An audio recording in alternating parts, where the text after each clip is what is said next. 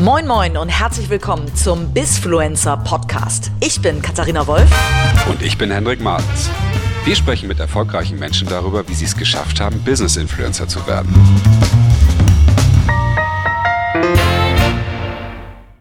Hallo und herzlich willkommen zum Bisfluencer Podcast. Mein Name ist Katharina Wolf und neben mir sitzt Hendrik Martens, guten Tag. Neben uns sitzt auch Tarek Miller.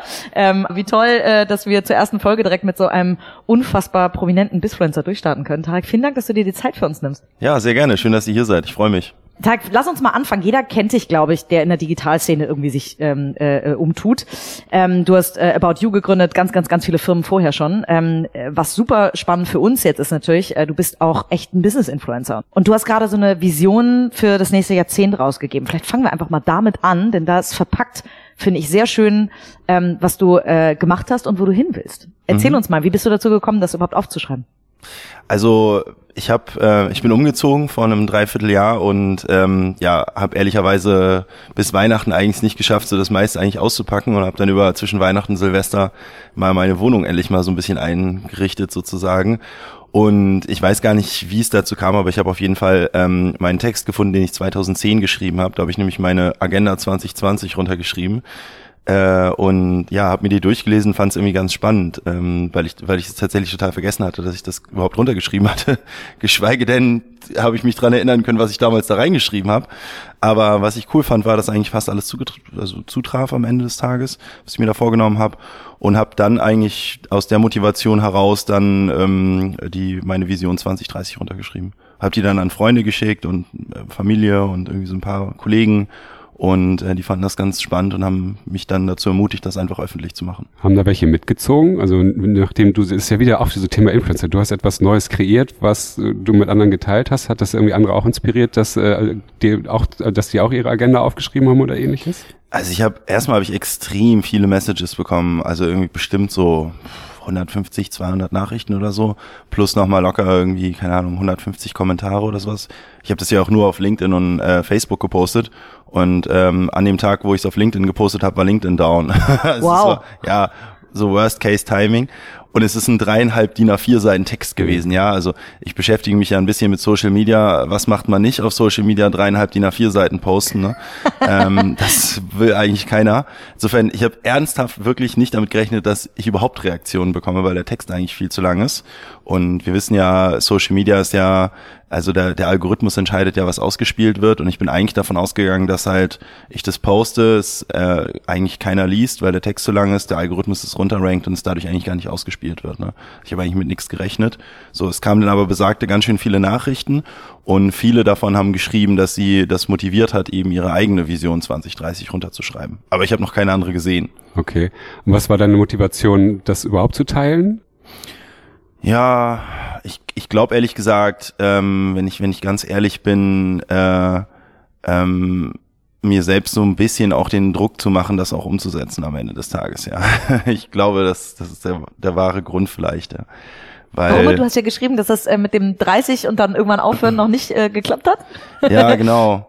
Ja, genau. Ich habe mir tatsächlich eigentlich mit 20 schon vorgenommen, schneller aus der Wirtschaft rauszukommen. Jetzt bin ich 31 und ich bin immer noch drin. Alter, und ja, Alter ist so. Ähm, ich bin die, über die Hälfte jetzt ist Henrik meines, ganz traurig. aber ich bin über die Hälfte meines Lebens jetzt schon Unternehmer. ähm, und ich möchte einfach nicht sozusagen das vergessen und ich möchte, dass mich Leute im schlimmsten Fall dran erinnern. Äh, und ich möchte das halt auch wirklich, wirklich umsetzen. Und ich glaube, das ist halt sozusagen, man, ich sag mal, also was habe ich darunter geschrieben? Vielleicht, das hat ja jetzt nicht jeder der Hörer gelesen, äh, sicherlich nicht. Sozusagen, ich habe da reingeschrieben, dass ich bis 2030 sind, so, es sind relativ langer Text mit Rückblick und worauf ich besonders stolz bin, was mir besonders viel Freude bereitet hat, was eigentlich so passiert ist und so weiter. Und wenn wer sozusagen diese dreieinhalb DIN A4 Seiten überlebt hat, dann kommen ganz am Ende, äh, kommen dann sozusagen die fünf konkreten Punkte der Vision 2030 und die beinhalten, dass ich ähm, 2030 äh, spätestens spätestens aus der Wirtschaft raus sein möchte, meine Zeit noch in Non-Profit-Tätigkeiten stecke, ähm, über 50 Prozent meines Vermögens ähm, gemeinnützig spenden möchte, äh, dass ich ähm, Secondhand-Klamotten kaufen möchte mehr, dass ich eben Neuware nur noch äh, nachhaltig produziert kaufen möchte ähm, und dass ich zwei NGOs gründen möchte. So, das sind sozusagen die, das ist die Vision 2030. Ähm, und all diese Punkte sind ja Punkte, wo man seine Komfortzone verlassen muss. Ja, also About You mit 700 Mitarbeitern ähm, äh, ich habe mittlerweile, sag ich mal, einen Stab an, an, an Mitarbeitern sozusagen, die das, was ich tue, hebeln.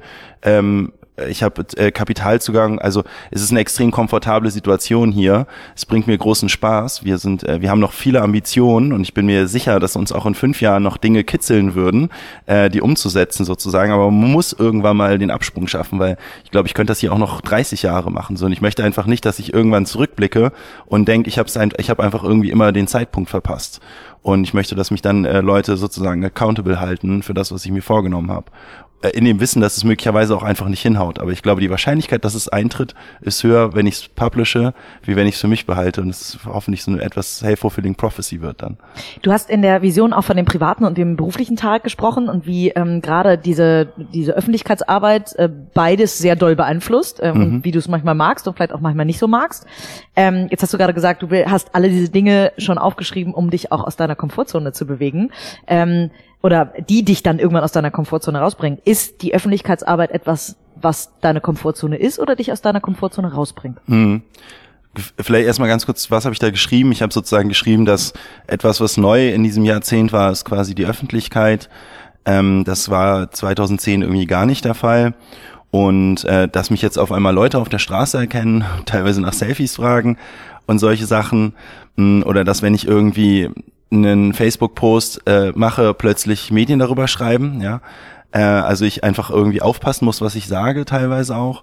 Und das ist halt für mich völlig neu und da hatte ich halt eben geschrieben, dass ich da so ein bisschen schizophren drauf schaue und eben einerseits den Arbeitstarek und den Privattarek sehe und der Arbeitstarek äh, das gut findet, weil wir, weil ich dadurch Zugang bekomme zu coolen Menschen, zu interessanten Leuten, zu Mitarbeitern, zu Politikern und und und. Und ich auch glaube, dass es sozusagen für meine, für meinen, für meine, für meinen zweiten, meine hoffentlich zweite Lebenshälfte in den Non-Profit-Bereich auch sehr nützlich sein wird. Ähm, ich hoffe übrigens, dass du älter als 62 wirst. naja, wenn ich mit, wenn ich mit 40 rausgehe, zweite Hälfte wäre dann 80. Ich hoffe trotzdem, dass wir alle dann, dass die Medizin schon so weit ist, dass wir alle älter als 80 werden, aber wir gucken genau, mal. das hoffe ich auch. Aber das wäre dann, also ja, wahrscheinlich, also so statistisch gesehen werde ich ja irgendwie so 70 oder so, glaube ich, dann hätte ich nicht ganz die zweite Lebenshälfte damit verbracht, sondern aber passt schon. Grob wäre das 50-50. Äh, aber da wird mir das, glaube ich, sehr, sehr viel bringen und, und vor allen Dingen ähm, hat es mich auch, also ähm, mag ich es irgendwo auch und, und ist, also ist ja auch irgendwo eine, eine Ehre, ja, wenn, wenn so der Spiegel schreibt, irgendwie einer der erfolgreichsten Unternehmer und plötzlich Wikipedia-Artikel über dich auftaucht und irgendwie ich gar nicht weiß, dass irgendwo ein Porträt erscheint und meine Mama auf einmal damit ankommt beim Essen und sagt, guck mal hier, ein Porträt bei dir, über dich in der Süddeutschen entdeckt oder so. Und ich hab, das weiß, wusstest du nicht? Ich hab's, also ich wusste nicht, dass es gepublished, also ich wusste nicht, wann es gepublished wird. Ja, ich okay. wusste natürlich, dass da irgendwas kommt, weil die mir auch Fragen stellen. Teilweise wurden aber auch schon Porträts über mich geschrieben, wo ich gar nicht mit den Leuten geredet habe, weil wir eigentlich fast alles absagen an Presseanfragen und teilweise schreiben die dann trotzdem. Das ist ganz witzig. Jetzt schreibt jemand über dich, macht Zitate aus anderen Zeitungsartikeln, packen die da rein und schreiben ein Porträt, als hätten sie mit dir geredet, aber haben sie gar nicht. Also äh, auch das passiert. Naja, worauf ich eigentlich hinaus will, ist das natürlich im Arbeitskontext immer eine große Ehre so, macht mich auch echt stolz, aber im Privaten äh, habe ich da eher eher teilweise so ein bisschen Bauchschmerzen mit, ehrlich gesagt. Also so dieses Erkanntwerden in der Öffentlichkeit ist eigentlich so gar nicht mein Ding. Ähm, und was mich besonders stört, ist, äh, wenn ich sozusagen, wenn Leute, wenn ich merke, Leute sind jetzt besonders nett zu mir oder geben mir besonders viel Aufmerksamkeit oder sowas und tun das eigentlich nicht, weil sie irgendwie das inhaltlich gut finden, was ich mache oder für wissen teilweise gar nicht so richtig, was ich mache, außer halt About You Gründer so, ne, kann man sich einfach merken. Aber ähm, geben mir diese Aufmerksamkeit, sag ich mal, und diesen Respekt eigentlich nur aufgrund der öffentlichen Bekanntheit. Ja, also die fragen dann ihren Freund oder Freundin, ah, guck mal, das ist Tarek, ne, stellen beide fest, ah, sie kennen mich, dann leiten sie ab, ich bin bekannt und äh, dann schenken sie mir Aufmerksamkeit und das ist so das Letzte, was ich möchte eigentlich. Das regt mich, also das stört mich richtig so, dann, wenn ich sowas erlebe äh, und auch, dass ich dann nicht mehr normal behandelt werde teilweise ähm, oder dass ich halt eben nicht irgendwie sagen und machen kann, was ich möchte. Äh, und ja, ein paar andere Aspekte auch oder auch auch so, ich sag mal, teilweise hm, sehe ich mich auch nicht so in diesem, ich sag mal, ich habe das ja in dem Artikel so in Anführungsstrichen Establishment genannt. Ja, wir beide waren ja ähm, beim Hamburger Abendblatt Neujahresempfang beispielsweise ja. und ich bin jetzt häufig eingeladen zu solchen Sachen so, ne, mit Spitzenpolitikern und irgendwelchen Empfängen und so und da läuft dann ja so ein bisschen so die, sag ich mal in Anführungsstrichen, so Wirtschafts- und Politik-Elite rum, ne? Und einerseits finde ich das ganz cool, dann irgendwie reinzukommen und dann sagt ein Robert Habeck, hallo, Herr Müller, und er weiß, wer ich bin und so. Ist ja irgendwie cool, aber, äh, und den finde ich auch cool. Äh, aber da laufen auch eine ganze Menge Leute rum, wo ich, boah, wo ich echt ein bisschen Bauchschmerzen habe eigentlich so mit dem, was die machen. Und auch mit teilweise mit den Weltanschauungen und so. Und ähm, also ein, ein Beispiel dafür war, ich äh, gerade beim besagten Neujahresempfang ähm, lief da irgendwie die Geschäftsführerin von Viva Con Aqua so im Hoodie rum und ich hatte so das Gefühl, die wurde so gar nicht ernst genommen von ganz vielen Leuten da. Dabei finde ich eigentlich das, was die macht, eigentlich ziemlich viel cooler als das, was die meisten da gemacht haben äh, und fühle mich eigentlich solchen Menschen dann irgendwie ein bisschen hingezogen, ehrlicherweise, als jetzt irgendwie die Mega-CEO von irgendeiner Mega-Bude, so, wo ich halt denke, boah, nee, da sehe ich mich eigentlich gar nicht. In, in, also ich, ich weiß nicht, ich möchte eigentlich lieber mit der Viva Con Aqua Geschäftsführerin in einem Kontext genannt werden, sozusagen, als es mit irgendwie dem Mega-CEO, der sich mega geil findet und halt äh, eine Frau im Hoodie nicht ernst nimmt, ne, weil er sich gar nicht damit beschäftigt, was die vielleicht möglicherweise macht, ne. So, und in diesem Zwiespalt sozusagen äh, stehe ich irgendwie teilweise einerseits was Öffentlichkeit, Arbeit, äh, oder Öffentlichkeit und Bekanntheit angeht. Andererseits aber auch sozusagen der Zugehörigkeit quasi. In welcher, in welcher Reihe von Menschen willst du eigentlich genannt werden? Ne? Ja. Und ähm, das ist ja jetzt sozusagen ja die Spitze, das oberste Ende der Fahnenstange, was du jetzt ja schon quasi wahrscheinlich im B2B-Bereich erreicht hast irgendwie. Ähm, wie bist du denn da so hingekommen? Das ist natürlich jetzt eine lange Story wahrscheinlich, aber ähm, hast du dir das von Anfang an als Teil deiner Erfolgsstrategie mit überlegt, dass du dich selbst auch in die Öffentlichkeit stellst, dass du auf dem Podium stehen willst, dass du einen Artikel schreiben willst äh, und solche Geschichten oder ist das einfach passiert? Nee, das ist ein, definitiv einfach passiert. Also es war gar nicht strategisch ähm, und ich bin da auch gar nicht hinterher und mir ist es eigentlich auch gar nicht wichtig, wie viele Leute mir jetzt sozusagen folgen, quantitativ sozusagen. Ähm, was ich aber schon sehr cool finde, ist, wenn mir die richtigen Leute folgen, sag ich mal so, ne? Die, die ich auch selbst, die ich selbst irgendwie cool finde und wo ich mir selbst die Sachen halt ansehe und anhöre. Und ja, das finde ich, das finde ich dann irgendwie schon gut. Wer sind denn so für dich die richtigen Leute? Oh, das, da kann ich jetzt gar nicht mit Namen anfangen, weil das halt unfassbar viele sind. Ja. Ne? Es gibt wirklich sehr, sehr, sehr viele, die ich, die ich sehr respektiere. Am Ende, ja, irgendwie so blöd gesagt, äh, ich sag mal, die Medien, in denen ich selbst auftauche, sind auch die Medien, die ich selbst konsumiere, ja, weil mhm. nur die sage ich zu. Ähm, da, das ist schon mal so ein, ein glaube ich, Indikator dafür. Ja. Hast du denn auch so Leute, die dich influenzen? Also gibt es auf LinkedIn Leute, wenn die einen Artikel schreiben, den liest du auf jeden Fall? Oder gibt es so, keine Ahnung, so den Richard Branson, der jetzt seine, seine Biografie geschrieben hat? Ist das was, was du sagst, ey, sowas ziehe ich mir auf jeden Fall, das inspiriert mich auch? Oder bist du ja so einfach bei dir? Also ich muss sagen, ich bin auf LinkedIn gar nicht so richtig aktiv. Ich habe auf LinkedIn, glaube ich, in Summe drei Postings oder so und ich lese da auch relativ wenig. Aber ich habe jetzt meinen, gerade vor einer Woche oder so, habe ich mein, meine LinkedIn-App von äh, vom Nirvana in meinem Handy in den First Screen gepackt, weil ich, weil ich dann doch immer, wenn ich reingucke, es eigentlich echt gut finde, muss mhm. ich sagen. Und für mich auch so ein bisschen Facebook, als auch für mich ist Facebook eigentlich ein Newsportal geworden sozusagen. Ich finde aber LinkedIn, da stehen oft die relevanteren Sachen für mich. Das heißt, ich muss ja jetzt mal anfangen, ein paar Leuten zu folgen. Wenn ich Leuten folge, folge ich aber wenig so diesen Richard Bransons und also so einem Elon Musk folge ich schon, aber eigentlich, aber so ein bisschen auch aus Interesse, auch so ein bisschen aus Marketinginteresse und sowas. Aber ich, äh, ich, ähm, ich werde eigentlich, glaube ich, eher inspiriert von von den Leuten, die ich vielleicht schon mal getroffen habe, so eigentlich so eher lokale Menschen. Das sind dann gar keine Influencer oder vielleicht sind es sozusagen lokale Influencer oder so. Aber so einfach so den Leuten, die ich irgendwie auch kenne und gucken mir halt an, was die so teilen. Ich würde gerne doch mal einmal, auch wenn du sagst, es war nicht strategisch, äh, dass du zur Eigenmarke geworden bist, ähm, so wirkt es doch zumindest auf mich, äh, die, äh, wir kennen es ja jetzt auch schon echt super lange und du hast eine Zeit lang sehr, sehr strikt gesagt, äh, ich mache nur ein oder zwei Podiumauftritte im Jahr, weil ich einfach keine Zeit für mehr habe. Ich bin mitten mhm. im Aufbau von About You und äh, mehr kriege ich einfach äh, nicht hin, beziehungsweise äh, Priorisierung, mehr möchte ich auch einfach mhm. nicht machen. Jetzt machst du aber eine ganze Ecke mehr wieder, also zumindest gefühlt als, als Konsument. Äh, zu unserem Glück ja auch. Sonst. Zu unserem Glück, total. Ähm, äh, das heißt, ist das, dass du sagst, irgendwie, das nützt dir gerade auch? Oder machst du es einfach, weil du mehr Zeit hast? Oder ist das eine selektive Wahrnehmung von mir? ja, ich glaube, es ist selektive Wahrnehmung. Ähm, und es liegt vielleicht auch daran, dass ich sozusagen ist mal blöd gesagt, aber mittlerweile auch oft einfach angekündigt werde, wenn ich bei einer Konferenz bin und du das vielleicht früher einfach nicht mitbekommen hast. Ah. Ich glaube, ich war in Summe in 2019 also mehr habe ich mitgenommen. Jetzt, okay, DLD ist ja jetzt 2020 gewesen. Also ich, mir würden gar nicht, mir würden nicht mal drei Konferenzen einfallen, wo ich war. Ähm, also die Mexiko war ich nicht. Noah vielleicht, aber das zählt nicht ganz, weil das sind eigentlich Termine mit Investoren und dann hoppst du da halt einmal drei Minuten auf die Bühne, ja, das ist irgendwie so, also weißt du, ich sag da nichts, wenn ich eh vor Ort bin, ja, Noah Berlin, das ist äh, so eine Investorenkonferenz. Also mir würden tatsächlich nicht mal drei Konferenzen gerade einfallen, wo ich war, ich sag eigentlich nach wie vor fast alles ab, ich sag vor allen Dingen fast alles ab, was irgendwie mit Reiseaufwand verbunden ist, selbst in Berlin überlege ich mir schon fünfmal, ähm, ja, insofern ist das eigentlich heute immer noch so. Das, wo ich ein bisschen öfter irgendwie stattfinde, aber jetzt auch nicht unfassbar oft, sind halt Podcasts, aber weil ich selbst eben auch Podcasts mag. Haben also das, Glück. Ist, das ist wieder das Ding, quasi das, was ich selbst konsumiere, äh, da bin ich dann Teil von oder die Konferenzen, die ich selbst besuche, da spreche ich dann auch gerne. Das ist eben die OMR, das ist die K5, das ist möglicherweise jetzt bald wieder die Mexiko, wenn sie sich jetzt ein bisschen anders aufstellen. Ähm, ja, und dann da hört es auch schon auf. Ja, und jetzt war es gerade der DLD. Aber es, ich bin da eigentlich sehr, sehr selektiv unterwegs. Das, was ich mittlerweile halt ein bisschen häufig, aber nee, das habe ich eigentlich auch schon immer ganz häufig gemacht, sind Studentengruppen. Das mache ich aber wirklich eigentlich schon seit zehn Jahren, da hat sich auch nichts dran verändert. Du hast die Studentengruppen jetzt meistens irgendwie ein Selfie auf Instagram posten, vielleicht sieht man das dann eher und ich reposte das, die kommen aber ins Büro. Äh, das mache ich, das mache ich sehr regelmäßig. Jetzt in zwei Stunden ist wieder eine Gruppe hier. Das mache ich so einmal die Woche oder so, eine cool. Stunde. Ja, aber das habe ich auch schon seit zehn Jahren. Mache ich das äh, fast jede Woche. Und wie beeinflusst deine Marke About You? Das ist eher umgekehrt. Also klar hat About You deine Eigenmarke beeinflusst, aber dass du äh, als CMO of the Year und äh, also ne, Süddeutsche und Spiegel und diese riesen Artikel kriegst, ähm, das hast du ja auch in, in, in dieser Vision für 2020 geschrieben, dass du gesagt hast, äh, dass viele eben diese Personality Stories, also den, den Gründer hinter dem Unternehmen super spannend finden. Ähm, wie beeinflusst denn deine, du als Gründer, als, als Eigenmarke, sag ich mal, About You?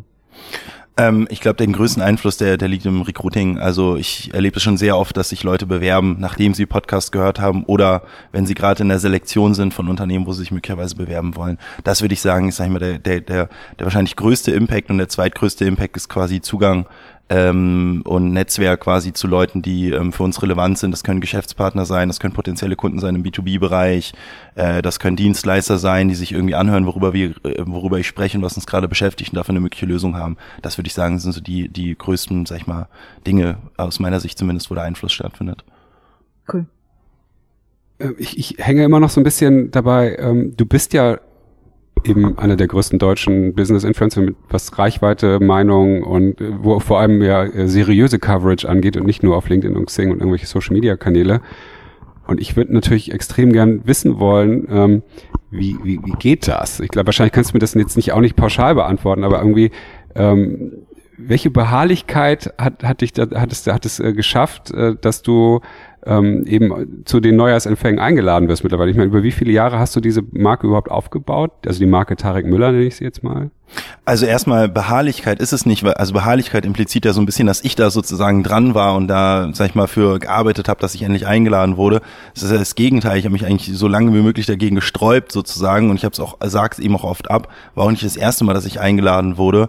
Und ähm, ja, also auch nach wie vor selbst Dinge in Hamburg nehme ich eigentlich selten wahr, ehrlich gesagt. Mm, die Frage ist ja trotzdem, äh, okay, wie kam es denn dazu? Weil viele Leute wollen das ja, ne?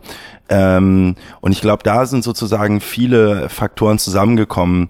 Ich glaube, das eine, oder ich, ich, ich versuche mal vielleicht auf die aus meiner Sicht drei wichtigsten Faktoren runterzubrechen.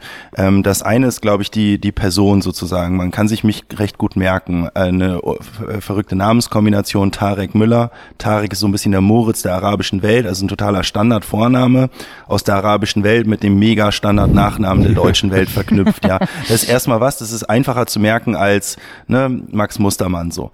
Ähm, dann die Frisur. Ne? Natürlich kann man mich erkennen. Das ist auch natürlich ein Grund, warum ich irgendwie angesprochen werde. Und das ist natürlich auch, ein, äh, ich, ich würde mal sagen, das fällt natürlich auch in Social Media auf. In der Internetwelt musst du irgendwie, sag ich mal, ja, so ein bisschen durch dieses Noise-Level brechen und sei es eben visuell. Ne? Und wenn ich halt irgendwo auftauche, man kann mich sofort erkennen, ne? selbst irgendwie auf dem kleinsten Screen aus der Entfernung aufgrund der Haare. So, das ist aber auch nicht strategisch. Ich meine, ich habe Dreadlocks, seitdem ich 17 bin und ich habe die Dreadlocks, weil ich vorher ein Afro hatte und zwei Mädels in der im, in der Doppelstunde Deutsch hinter mir saßen, meinen Haaren rumgespielt hatten, zwei Stunden lang. Plötzlich war mein ganzer Hinterkopf äh, mit Dreads und der, der Oberkopf war ein Afro und das sah halt richtig scheiße aus. Da meinte ich, jetzt müsst ihr es auch durchziehen, ja. Und dann haben die drei Tage lang meine Haare gedreadet. Deswegen habe ich Dreadlocks, ja. Also so und ich mag die Dreadlocks aber auch ich wollte irgendwann mal mit 18 abschneiden oder so, da hatte ich gerade so eine Tiefphase sozusagen finanziell und dachte, ich brauche jetzt ganz schnell Geld, ich muss jetzt B2B machen, das kannst du nicht mit Dreadlocks. Und dann hat der Friseur sich ge geweigert und deswegen habe ich immer noch Dreadlocks und weil ich es halt einfach mag. Also das ist auch nicht strategisch passiert, aber ich glaube, das hilft natürlich. Ne? Ähm, dann ist es natürlich äh, an etwas zu arbeiten, was jeder kennt und glaube ich hilft auch total, weil dann andere Menschen sagen, hey, wer ist das? Ah, das ist das ist der Gründer von und wenn du dann eine Marke nennst, die eine B2C Brand, die ähm, bekannt ist, dann merken sich die Leute das eher. Ne? Dann können sie eine Verbindung dazu aufbauen, haben sie ein Bild im Kopf und Bilder im Kopf führen zur Merkfähigkeit, ist ja bewiesenermaßen sozusagen und die Leute können es direkt zuordnen, man muss nicht hinterherhauen, der Gründer von XY, das ist, ne? und dann hast du eine lange Erklärung, es nervt quasi einfach ein Brandname rauszuhauen, der eine Household, Household Brand ist, also jeder kennt, glaube ich, hilft. Ne? Das ist sozusagen ein zweiter Aspekt und der dritte Aspekt, würde ich mal behaupten, ist, dass ich eben B2C mache.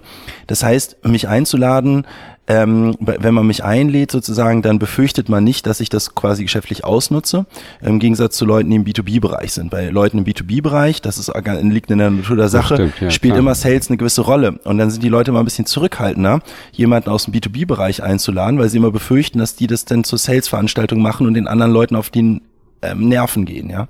Die äh, Befürchtung hat man mir zumindest, bei mir zumindest mal nicht aus dem Geschäftlichen. Ne? Und ich glaube, diese drei Faktoren führen dazu, dass ich permanent eingeladen werde. Ähm, dann bin ich jung, digital, sehe komisch aus. Das ist irgendwie auch so ein Quotending, ja. Das ist wahrscheinlich ähm, ne, wie, also ich immer blöd gesagt, ne, also man ist sich ja auch immer nicht ganz sicher, ist man jetzt hier eingeladen, weil die einen wirklich wollen oder ist man jetzt hier so der Quotenkanarienvogel gerade, ne? Willkommen im Leben einer Frau. Ja, ich wollte genau, also ist ja so, ja, ja. also mal, es ist mal so, mal so, würde ich sagen, aber ich bin schon, ich bin mir bewusst, dass ich manchmal der Quotenkanarienvogel bin, zum Beispiel bei der DLD gerade mit zwei CEOs von irgendwelchen Konzernen, bin mir sicher, und haben sie sich gesagt, wir brauchen irgendwie, wir brauchen eine Frau, wir brauchen ja. eine Frau auf dem Panel, wir brauchen irgendwie so einen digitalen, der auch mal irgendwas sagt, was ein bisschen more edgy ist und nicht gerade irgendwie drei Wochen vor vorher durch die ganze PR-Maschinerie gezogen wurde. Und dann sitzen da ein paar Leute am Tisch und sie überlegen, wen holen wir denn da jetzt? Und dann sagt immer irgendwer, ah, der Tarek. Wer ist der Tarek? Der About You-Gründer. Wow, About You ist gut, ist kein B2B, sieht komisch aus und der sagt irgendwie witzige Dinge und der bringt, der redet in Headlines, ja. Und bumm bin ich plötzlich auf so einem Panel. Also so entsteht das ja am Ende des Tages, ne? So, und das ist, glaube ich, quasi der, der Hintergrund. Trotzdem ist quasi nichts davon. Es ist die Herleitung, glaube ich, warum ich permanent eingeladen werde und ständig auf irgendwelchen Stages. Also ich könnte, glaube ich, irgendwie gefühlt fünfmal die Woche auf Stages sein, könnte sechsstellig, äh, massiv sechsstellig verdienen, wenn ich einfach Sprecherhonorare nehmen würde, was ich nicht mache. Ähm, aber das ist der Grund dafür, ja. Aber nichts davon ist sozusagen äh, so angelegt gewesen, um dann eingeladen zu werden, sondern es ist halt alles so passiert und es führt nun mal dazu, dass ich jetzt eben eingeladen werde. Wie viel Freiheit hast du denn da drin, was du sagst? Weil ich meine, am Ende, ähm, ihr seid ein cooles, hippes, junges Unternehmen und trotzdem steht ja irgendwie eine Konzernmutter dahinter. Sagt Otto da irgendwie, äh, also Tarek, also das, was du da gesagt hast, das geht nicht? Nee, überhaupt Sondern du bist voll frei. Ja, komplett frei. Also, ähm, ja, also ich habe noch nie, äh, hat kam irgendwer zu mir, weder von Otto noch von der Bestele-Gruppe, ist ja unser anderer großer Gesellschafter, noch von irgendwo und hat mir gesagt, bitte sag das oder das nicht oder sag das oder das. Ähm, cool. Insofern bin ich da komplett frei und äh, muss eigentlich nur, sag mal, bin ja sozusagen im Wesentlichen quasi unserem Unternehmen da in, in Anführungsstrichen Rechenschaft schuldig. Also wenn ich mir überlege, warum achte ich ein bisschen drauf, was ich sage, dann einerseits, weil ich meinen beiden gegenüber meinen beiden Mitgründern Hannes und Sebastian und gegenüber unserer Company, Leuten, die hier arbeiten, ähm, und ich möchte natürlich nicht dafür sorgen, dass irgendwas, was ich sage, am Ende irgendwie äh, neg zu negativen äh, Auswirkungen für About You führt. Ja, ja das, das sind sozusagen die drei, die aus den drei Dingen achte ich ein bisschen drauf, was ich sage, aber jetzt auch nicht unfassbar doll. Ich hau auch ganz oft irgendwie Dinge raus, wo jeder Konzernmanager, also das könnte kein Konzernmanager sagen wahrscheinlich. Ja. Bei dem Second Hand hast du es ja dann wahrscheinlich bewusst gesagt, weil das ist etwas ist, was ihr wahrscheinlich in Planung habt, weil sonst würdest du ja wahrscheinlich About You da ein bisschen unter Druck setzen, könnte ich mir vorstellen. Genau, ich setze damit About You unter Druck, total. Also wenn der Co-CEO irgendwie sagt, ne, wir wollen jetzt hier das und das und das machen, obwohl wir es noch nicht machen, also beispielsweise Secondhand verkaufen, das setzt ein Unternehmen unter Druck, aber das ist ja genau die Freiheit, die du auch als Gründer hast. Ne? Das sind genau die Dinge, die der Manager nicht machen kann. Das sind genau die Dinge, die dir die PR rausstreichen würde, weil die PR sagen würde, uh, das ist zu angreifbar, ne? Halt nicht den Kopf aus, halt nicht deinen Kopf aus dem Fenster beim Thema Nachhaltigkeit, kannst nur verlieren, ja? Ist auch so. Ähm, und irgendwie, ich habe in meiner Vision eben wie gesagt geschrieben, ich möchte ähm, einen Teil meiner Klamotten Secondhand kaufen, ich möchte meine alte Kleidung zurückgeben in den Kreislauf und ich möchte Neuware nur noch nachhaltig kaufen. Das ist was, das kannst du nicht sagen als Manager eigentlich, weil da ist ja die Frage sozusagen, warum verkaufen wir dann nicht nachhaltige Neuware? So die Antwort ist, wenn wir das tun würden, hätten wir keinen Markt mehr, dann gäbe es uns nicht mehr, würden wir nichts verändern. Aber diese, diese Gelegenheit der Antwort hast du nicht, ja. Das ist super angreifbar. Und ähm, dieses uns setzt natürlich sozusagen die die Firma unter Druck und mich unter Druck, aber genau das finde ich auch wiederum gut. Und ich glaube, das ist auch irgendwo das, wo dann, wo dann andere Leute sagen, das ist in Anführungsstrichen authentisch.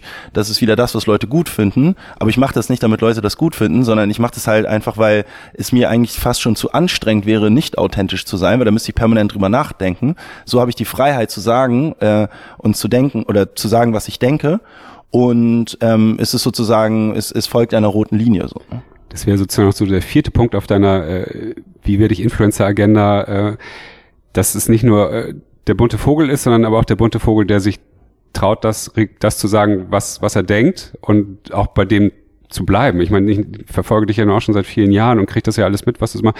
Und irgendwie bist du ja sehr stringent mit dem, was du, ändert sich ja nicht, nicht viel in deinen Aussagen, sondern so, das ist, das ist Tarek Müller, der steht genau zu diesen Aussagen und macht auch für sein eigenes Unternehmen gefühlt im ersten Moment ja eine, eine schwierige Aussage. Das Second Hand ist ja nicht im Sinne eines großen Konzerns, äh, der will ja immer neue Klamotten wahrscheinlich eher verkaufen. Ja. Und äh, aber du, das, das ziehst du ja durch, wo wahrscheinlich 90 Prozent anderer CEOs oder, oder Unternehmer sagen, das sage ich auf gar keinen Fall, weil dann schneide ich mir ins eigene Fleisch. Schneide mir ins eigene Fleisch, krieg Druck von meinen Lieferanten. Ne, dann kommen die Lieferanten, sagen, hey, toll, du weißt schon, dass du damit unsere Industrie kleiner machst, wenn das alles so eintritt. Ne? Du weißt schon, dass wenn wir jetzt nur noch nachhaltig produzieren, unsere Margen, die mega runtergehen. Das bedeutet auch eure Margen werden runtergehen. Ne, das sind natürlich die Reaktionen, die du bekommst. Findet, findet die Industrie nicht so super mega, wenn da sich sozusagen einer, der sichtbar ist in der Industrie, halt mit solchen Aussagen eben rausgeht. Aber letztendlich denke ich mir halt so, ja, ja und jetzt, aber so, es muss halt in die Richtung gehen, ja. Und dann äh, ähm, so, wie sagen, ich, ich sage mal, oder wie sagen wir, den, der Spruch kommt jetzt nicht von mir, den habe ich wahrscheinlich auch irgendwo nur geklaut, aber sozusagen bist du Teil des Problems oder Teil der Lösung, ja. Und das Problem ist offensichtlich, so es muss gelöst werden und jetzt kann man natürlich irgendwie schauen, dass man das halt möglichst lange aufhält oder man sagt, okay, ich werde jetzt Teil der Lösung, acceleriere den Prozess, der eh eintreten wird und setze mich sozusagen an die Spitze und bin dadurch, also überlebe dadurch auch als Unternehmen, weil ähm, ich, es werden, glaube ich, in den nächsten, es werden große Umbrüche stattfinden in der Fashion-Industrie und diese Umbrüche werden dazu dazu führen, dass äh, Unternehmen pleite gehen werden.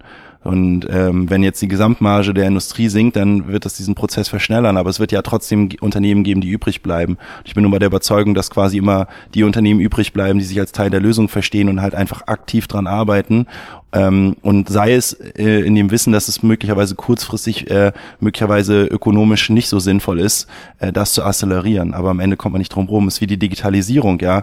Die Unternehmen, die rein offline waren ähm, und sich dagegen versperrt haben, äh, im Internet zu verkaufen, weil sie sagen, die Margen im Internet sind schlechter, die existieren heute schlichtweg nicht mehr. Ja. Also hast du keine, hast keine Alternative, als mit der Zeit zu gehen. Hm. Also es ist so das große Thema Haltung, was jetzt ja so 2020 äh, die großen Konzerne ja doch alle für sich entdecken, E.ON und wie sie alle heißen, die dann sich jetzt auch trauen, in die Öffentlichkeit zu gehen und sagen, ja, wir müssen jetzt ja auch auf grüne Energie achten, wo ich dann sage, ja, aber ihr habt ja trotzdem noch drei Kohlekraftwerke da hinten liegen. Funktioniert ähm, ja wie bei Siemens auch mal mehr und mal, äh, mal, mal ja, besser und mal schlechter? Ich finde es so irgendwie, äh, es muss ja was passieren und äh, es braucht ja, glaube ich, genauso Menschen wie dich, die sagen, ja, ich weiß, ich schade kurzfristig vielleicht meinem Unternehmen, dass da irgendwie der Profit Peak vielleicht kurz runtergeht, aber äh, diese Langfristigkeit, die, die ist ja noch nicht bei vielen angekommen irgendwie. Und ich finde es äh, so, so angenehm, das mal zu spüren, weil ich kenne mich ja selbst. Ich habe ja auch viele äh, viele Sales-Themen, wo ich, wo ich zu großen bekannten Marken gehe, die die Sachen machen, von denen ich eigentlich zu, hinter denen ich eigentlich hundertprozentig stehe, aber weil ich natürlich will, dass unsere unsere Creator irgendwie ähm, geile Videos machen, wo sie, wo sie geilen Content machen können, der dann irgendwie bezahlt wird, äh, sterbe ich ja manchmal auch einen Tod äh, und sage, ja, eigentlich ist es total cool, was ihr macht, wo ich eigentlich nicht hinterstehe. Und das ist für mich gerade ein mega Takeaway für heute mal wieder zu sehen,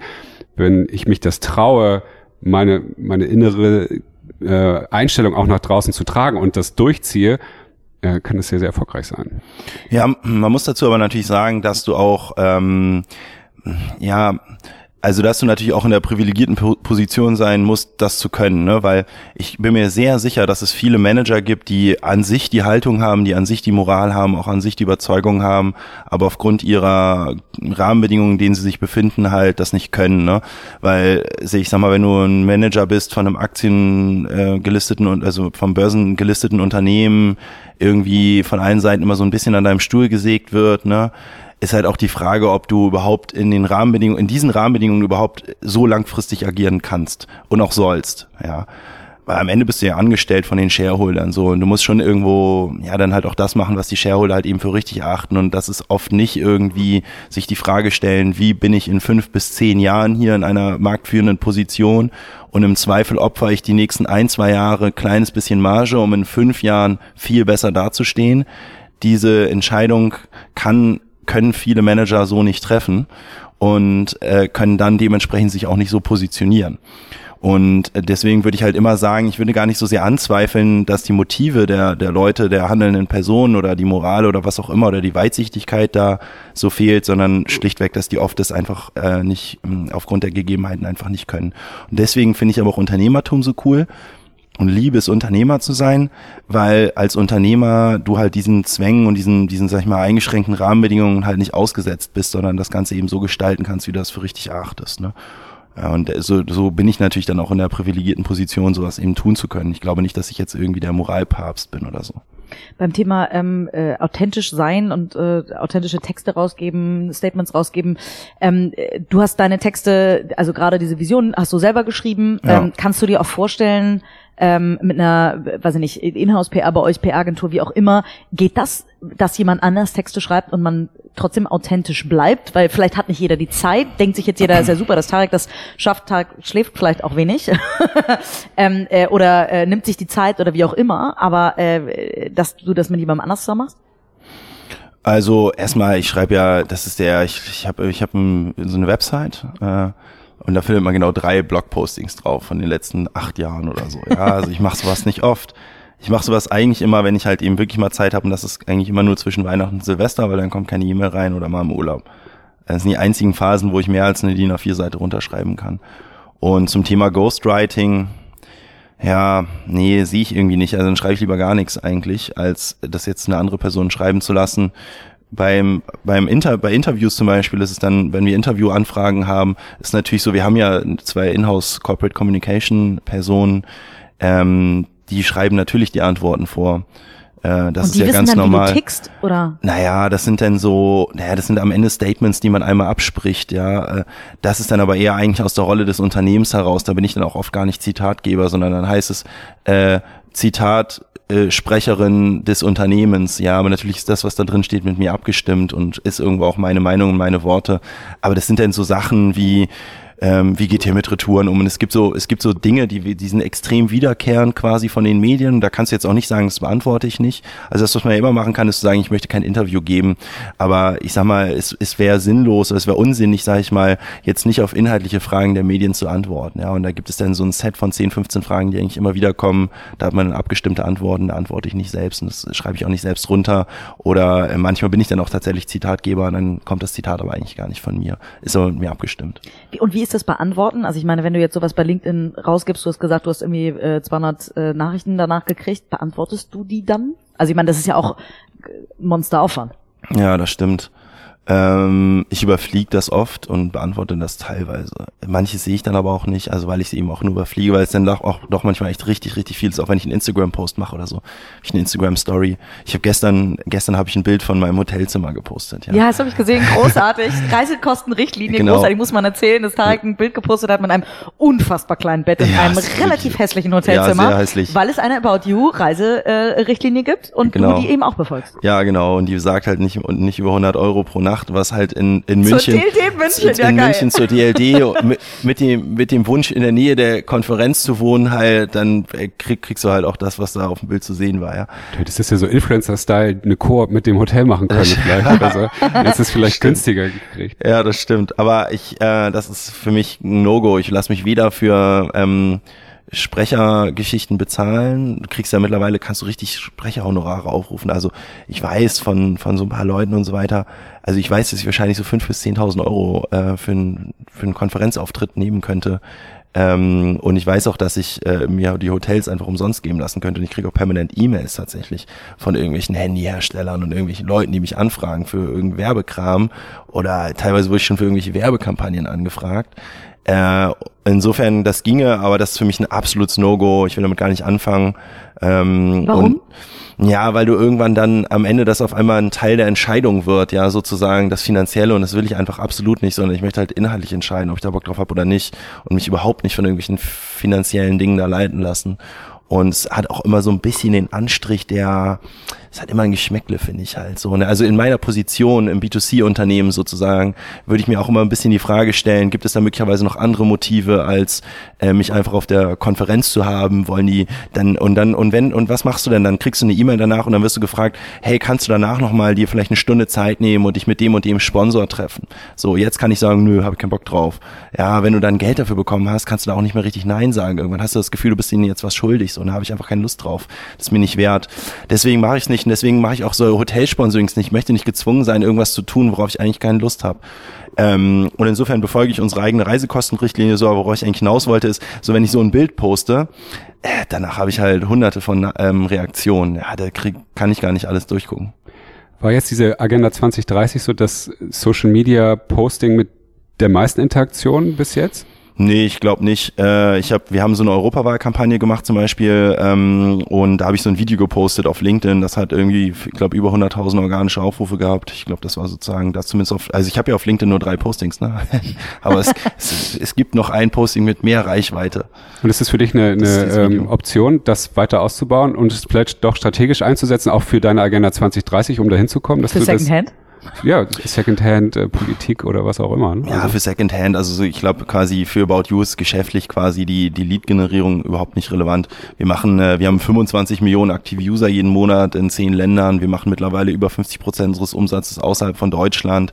Äh, also ich sag mal, das, was du da wirklich an Endkunden-Impact hast, ist völlig zu vernachlässigen. Das ist äh, wirklich nicht mal ein Tropfen auf dem heißen Stein. Insofern dafür hat es keinen äh, Zweck.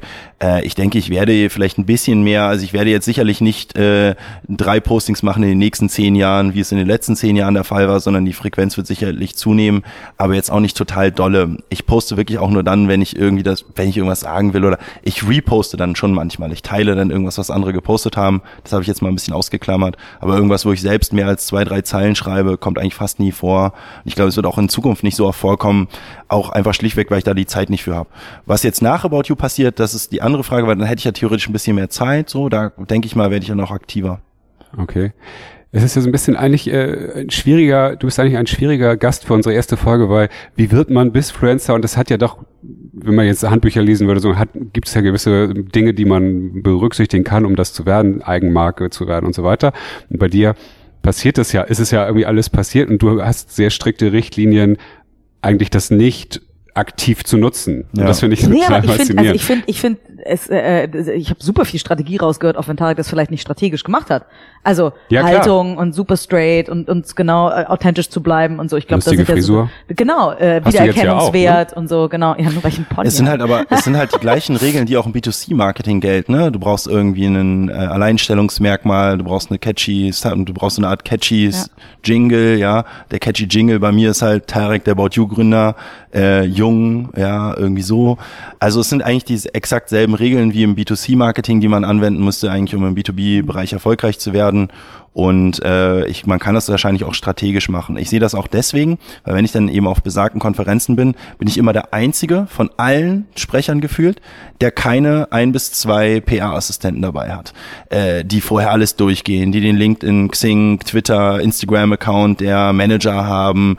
Äh, wenn man dann miteinander redet, dann macht auf einmal irgendwer 30 Fotos, äh, dann sieht man irgendwie, während die Person auf dem Panel ist, wird irgendwas gepostet. Also da hat irgendwer Account-Zugriff, ja, äh, sozusagen und nutzt das. Also so macht man das halt richtig, ja. Ich sehe das ja dann immer, wie die anderen das machen und man bespricht vorher die Antworten und und und und halt, ne? Und man man versucht die richtigen Zitate rauszuziehen, die auf Twitter zu verbreiten oder LinkedIn repostet das vom Corporate Account quasi den Private Account, boostet den das Posting, wenn es viel Interaktion hat, holt sich so sozusagen die neuen Follower ran, quasi indem man die besten Postings, die man macht, eben auch äh, boostet entsprechend, weil das natürlich dann ein Follower-Magnet ist. Also das kann man total strategisch machen. Ich glaube, ich wüsste auch, wie das das geht, weil genau das machen wir im B2C-Bereich. Das ist quasi das, womit ich mich jeden Tag beschäftige, ist Reichweite auf die Marke About You bekommen, Kunden akquirieren ähm, und quasi durchdringen mit Messages, catchy Headlines überlegen. All, all das mache ich halt im B2C-Bereich. Aber ich wehre mich halt dagegen, das im B2B für mich selbst anzuwenden. Also könntest du sozusagen der Julian Bam der B2B-Influencer werden, wenn du Wer wolltest. Immer das ist. Das ist der größte deutsche YouTuber. ich bin ja so in der Influencer-Szene so wahnsinnig raus. Ähm, aber äh, und das finde ich einen mega spannenden Punkt. Äh, du hast vorhin auch gesagt, ja, mit beim LinkedIn-Algorithmus ist ja auch, wenn man drei Seiten schreibt, irgendwie rankt er down und so. Ähm, was gibt's denn da? Gibt's da noch so eine so, so ein bisschen so eine Secret Source, wenn du jetzt mal aus Marketing Dinge übersetzt? Also ich meine, wir im Personal bauen auch mhm. mittlerweile äh, Personas wie Marketing. Es, äh, am Ende schwappt irgendwie gefühlt alles aus Marketing in andere Bereiche rein. Ähm, was ist dir denn da so aufgefallen? Also äh, wenn du sagst, du könntest das übersetzen von B2C in B2B, dann gib doch mal unseren Hörern mit, wenn du das strategisch machen würdest, was würdest du denn beachten? Uh, da ist natürlich die Frage, wo, wo fängt man an? Ich, ich mach mal, ich mach's mal random. Also ähm, zum Beispiel, wenn man was postet, äh, muss man für Interaktion sorgen. Ähm, also was wird belohnt? Wie, wie kommt man im, im LinkedIn-Algorithmus dazu, dass halt äh, man am Ende in Timelines auftaucht von Leuten, die einem nicht folgen? Das ist ja das, was man erreichen muss, um neue Follower neue Reichweite zu bekommen. So, was muss man dafür tun? Man muss dafür tun, dass der äh, Posting vom Algorithmus als positiv bewertet wird äh, und man muss für Interaktion sorgen. Interaktion sorgt auch für die positive Bewertung. Das heißt, am Ende ist Interaktion mega wichtig. Warum? Weil Interaktion einerseits dafür sorgt, dass LinkedIn sagt, oh, das ist ein relevanter Post. Andererseits sorgt Interaktion dafür, dass man diesen Multiplikatoreneffekt hat, weil man dann in Timelines auftaucht, wo es dann heißt, äh, XY hat diesen Post geliked und XY ist dann vielleicht jemand, der dir folgt und derjenige, der das sieht, ist eben der Freundesfreund sozusagen. Und dementsprechend ähm, sollte man eben keine mega langen Texte machen. Man sollte irgendwie Fragen reinbauen. Man sollte die Pointe nach vorne ziehen. Äh, dann irgendwie so Sandwich-Taktik, also catchy, catchy Intro. Dann kannst du machen, was du willst. Und dann irgendwie am Ende, also das darf alles in Summe nicht lang sein, die Pointe, die zur Interaktion aufruft, zum Liken oder Kommentieren. Das muss man ja erzielen. So, und ähm, das andere, was vom Algorithmus positiv bewertet wird, ist Recency, also quasi ähm, Neuigkeit. Ja, das heißt, möglichst Postings, die noch nicht lange her sind, die werden besser bewertet als Postings, die lange her sind. Das bedeutet im Business-Kontext zum Beispiel um 18 Uhr zu posten auf LinkedIn ist das Schlechteste, was man machen kann, weil dann dauert das zwölf Stunden mindestens, bis quasi überhaupt mal wieder Leute auf LinkedIn gehen. Sprich, man muss auf LinkedIn dann, oder es gilt für alle Social Networks, man sollte auf Social Networks dann posten, wenn die meisten Leute auch da sind, weil du dann diesen Recency-Effekt hast. Das, das ist auf morgens. Instagram, das ist auf LinkedIn morgens, das ist auf Instagram mittags. Das ist auf Twitter wahrscheinlich auch morgens, vor der Arbeit, ähm, weil, be bevor Leute den Arbeitsweg antreten. Ja, da musst du posten, ist auf LinkedIn wahrscheinlich so halb sieben, sieben, würde ich sagen, ja. Nur jetzt kommt's, wenn das jetzt wieder alle machen, dann ist es besser, wieder 18 Uhr zu posten. So, also, und, und äh, du hast ja auch gerade alles, was du beschrieben hast, hast du ja mit deiner Vision komplett anders gemacht. Du hast die Pointe eigentlich hinten hingesetzt, weil ja. du von vornherein immer gesagt hast, alles steht hinten, was wichtig ist, überspringt das gerne und keine Ahnung was. Also geiler Content schlägt am Ende doch alles? Ja, ist so. Äh, definitiv. Geiler Content schlägt alles, geiles Produkt schlägt alles, guter Service. Also du kannst halt alle Gesetze aushebeln und es ist ja wieder das Ding, wenn es dann alle machen, dann ist es wieder besser, es anders zu machen. Wenn jetzt äh, ganz LinkedIn unseren Podcast hier hört, alle fangen an um 7 Uhr zu posten, dann ist es wieder besser um 18 Uhr zu posten, weil dann dringst du durch. Ne? So am Ende muss man sich halt irgendwie abheben. Ähm, und man, man muss halt irgendwie Dinge machen, die, die sozusagen für Viralität sorgen am Ende. Und das ist dann wieder der Inhalt quasi, den man postet. Und man muss natürlich visibel bleiben, man muss irgendwo eine gewisse ähm, Konstanz haben. Genau das mache ich zum Beispiel nicht. Es gibt Zeiten, da ich, ich poste teilweise, habe ich zwei Monate lang keine einzige Instagram-Story gemacht und dann haue ich auf einmal fünf, sechs raus in a row, teilweise super schlecht gemacht, kein Filter drüber gepackt. Äh, das mega bescheuert. Auf Instagram sozusagen redet man mittlerweile häufiger rein. Ich habe mein ganzes Leben noch nie in mein Handy reingeredet. So, aber das ist eigentlich empfehlenswert, wenn man Messages rüberbringen möchte, ist in sein Handy reinzureden. Die Vision 2030 hätte ich auf Instagram, hätte ich verbreiten, hätte ich nicht verbreiten sollen, indem ich irgendeinen gammeligen Post mache, wieder so einen hammerlangen Text drauf mache und dann sage, swipe up und dann kommst du auf Facebook Web Ansicht, was halt mega Bescheid ist, weil du bist nicht eingeloggt und kannst es dementsprechend nicht liken. Ja, das heißt sozusagen auf den Face, also von Instagram auf den Facebook-Post im, im, im Webbrowser hinzuweisen, ist wirklich nicht cool. Das macht man nicht, weil das macht überhaupt keinen Sinn. Du kriegst weder Interaktion, weil wenn du einen Swipe-Up machst, wenn du einen Link auf Instagram einbaust, kannst du nicht mehr sozusagen die Instant Reaction machen. Ne? Man kennt das ja, man postet was auf Insta Instagram man, und dann gibt es diese Instant Reaction, das ist, da, du schreibst, du drückst auf diesen Messenger, auf, auf dieses Messenger-Textfeld und haust diese 100 oder dieses Herz rein oder so. Ne? Das wird wiederum auch, das ist ja Interaktion, ja. Ähm, jemand, der mit dir, mit deinem Account interagiert, der wird, äh, der stellt ähm, Instagram sozusagen eine Connection her und das sorgt dafür, dass diese Person, die jemand, einmal auf dein Posting reagiert hat, quasi danach halt deine neuen Stories eben vorne sieht. Also das, was du willst. Plus Instagram rankt dieses Posting höher, das heißt, du wirst häufiger ausgespielt. So, wenn du jetzt natürlich einen Link einbaust, äh, dann hast du die Reaktion nicht, du hast zumindest den Link, aber wenn der Link dann quasi eigentlich auch nichts bringt, weil im Prinzip du auf dem Webbrowser bist, nicht bei Facebook eingeloggt bist und somit nicht liken kannst, verpufft das. Was hätte man machen sollen? Also was machen die wirklichen Influencer? Sie nehmen ihr Handy, reden rein und schreiben Captions äh, für die Leute, die den Ton aushaben sozusagen und reden ihre Vision 2030 einfach rein und machen ganz am Ende so ein Ding wie, was sagt ihr oder so, ja, was dann wieder die Interaktion eben herstellt. Oder eine Umfrage oder Oder eine. Umfrage Genau. oder alles auf einmal, ja. Also irgendwas, was halt wieder für Interaktion sorgt. Ne? Und auch das habe ich nicht gemacht. Äh, und ja, ich mache super, ich mache zum Beispiel nie irgendwas Privates. Das ist auch nicht cool, weil die, die privaten Sachen haben immer die höchste Interaktion. Ich mache nie was Emotionales. Äh, ich vergesse es immer, auf den richtigen Momenten irgendwo drauf zu halten. Ja, und ganz viele andere Sachen, die ich echt total falsch mache eigentlich. Ja. Aber das können wir ja für uns mitnehmen. Unbedingt. Und vielleicht dann besser machen, für damit unser Podcast, weil wie viel Podcasts gibt es eigentlich mittlerweile in Deutschland? Ich habe keine Ahnung, Drei, Zehntausende. drei Trilliarden wahrscheinlich, Das ja. sind ja wahrscheinlich wirklich viele. Und äh, wir wollen es ja ein bisschen cooler machen, oder wir wollen ja auch, dass äh, uns viele Leute hören. Gibst du uns noch irgendwas mit eigentlich? Ja, also, soweit ich weiß, ist für Podcasts wichtig, Abonnenten zu haben, Bewertungen, ne, um die Podcast, in den Podcast-Charts nach oben zu kommen. Und was, was ich so gelernt oder gehört habe, ist quasi, wenn man einen Podcast verbreiten möchte, einen neuen, sollte man möglichst viel in anderen Podcasts vertreten sein und auf seinen eigenen Podcast hinweisen. Weil wenn du in einen anderen Podcast bist, hast du natürlich erstmal eine sehr relevante Zielgruppe, Leute, die Podcasts hören quasi. Und so hast du eigentlich das, das beste Akquise-Tool für den eigenen Podcast sind andere Podcasts, ne, und ähm, die Reichweite rüberzuziehen. Oder ähm, man muss gar nicht unbedingt Gast sein, man kann zum Beispiel auch eine, einen Ausschnitt, zwei, drei Minuten Ausschnitt quasi äh, hinter einen anderen Podcast packen und so versuchen dann den eigenen Podcast anzuteasern. Da muss man da nicht Gast sein, das ist so eine Art Werbung, die man dann bucht. Ne?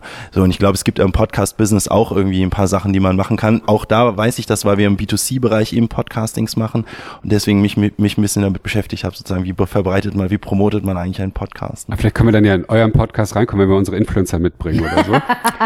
Wir haben, wir haben zum Beispiel zum About You, ähm, zu den About You Awards einen Podcast, zu den About You ähm, Pangea Festival, About You Fashion Week. Wir machen sozusagen mal zu unseren Groß-Events äh, oder machen wir oder werden wir jetzt teilweise dann eben immer Podcast-Serien rausbringen, die sich dann aber eben mit dem Thema des jeweiligen Events beschäftigen. So, da müssen wir noch fragen. Influencer Award. Ähm, gibt es da demnächst eine, also werden Business-Influencer auch für so einen Influencer Award äh, attraktiv und interessant? Ja. Ja? Gibt es da eine werden- Kategorie? Ja, Kannst du es schon teasern? Ja, wir werden dieses Jahr eine Business-Kategorie haben zum ersten Yeah. Mal. Ja. Verdammt, Geil. die wollten wir doch mit dir aufmachen. ja, wird es, wird es geben. Man, Cool. kann, man kann da gespannt sein. Der, die About You Awards werden eh komplett umgestellt. Äh, in, also vom Konzept, von, vom Nominierungsprozess etc., auch von den Kategorien. Und genau, eine, es gibt ganz, ganz, ganz viele Neuheiten und eine davon ist eben auch eine, unter anderem eine neue Kategorie namens Business. Wann, wann ist der? Oh, wann wird die Show 7. sein? Mai, meine ich. Ja. Da müssen wir uns noch ordentlich anstrengen und ordentlich coole Gäste generieren. Vielleicht können wir Tarek dann überreden, dass wir zumindest die Kategorie präsentieren oder ähnlich. Lass doch mal anfangen, dass wir überhaupt eingeladen werden. Ich war nämlich noch nie eingeladen und ich wüsste, ich es auch gäbe, nicht. es gäbe auch keinen Grund, warum man mich bis jetzt hätte einladen sollen. Cool, Tarek, ähm, wir sind tatsächlich bei fast, glaube ich, einer Stunde. Ähm, ich glaube, mit dir könnte man sich wahrscheinlich noch fünf Stunden weiter unterhalten und jeder Hörer würde wahrscheinlich dranbleiben, weil es so irre spannend ist. Ähm, Henrik, habe ich jetzt äh, dich abgewürgt und du hast noch irgendwas, was dir auf dem Herz brennt? Ähm, ja, der About You Award ist natürlich schon eine mega spannende Geschichte. Auf der anderen Seite ähm, bin ich mega happy, dass wir äh, die, die Zeit mit dir hier hatten und äh, die, die Insights, die du so offen geteilt hast, weil das ist ja für dich vielleicht auch mal ein bisschen anders gewesen, als nur über About You zu sprechen, sondern hast du ja About You gesprochen. Das war doch mal ein Ding. ja. oder? ja. Ähm, und ich habe es ich hab's sehr genossen auf jeden Fall und ähm, würde mich total freuen, wenn wir das vielleicht irgendwann nochmal wieder machen, wenn, wenn wir neue Erkenntnisse haben oder auch du, wenn du aus Spätestens zur Vision 2040. 2040, ja. Oh ja. Da gehen die. Podcasts dann direkt ins Hirn. Genau. Ja. Mega. Tarek, vielen, vielen, vielen Dank für deine Zeit. Äh, viel Erfolg für alles, äh, was da kommt. Und äh, wir sehen uns hoffentlich beim Influencer Award wieder. Ja, herzlichen Dank für die Einladung. Hat Spaß gemacht. Gutes Thema. Top.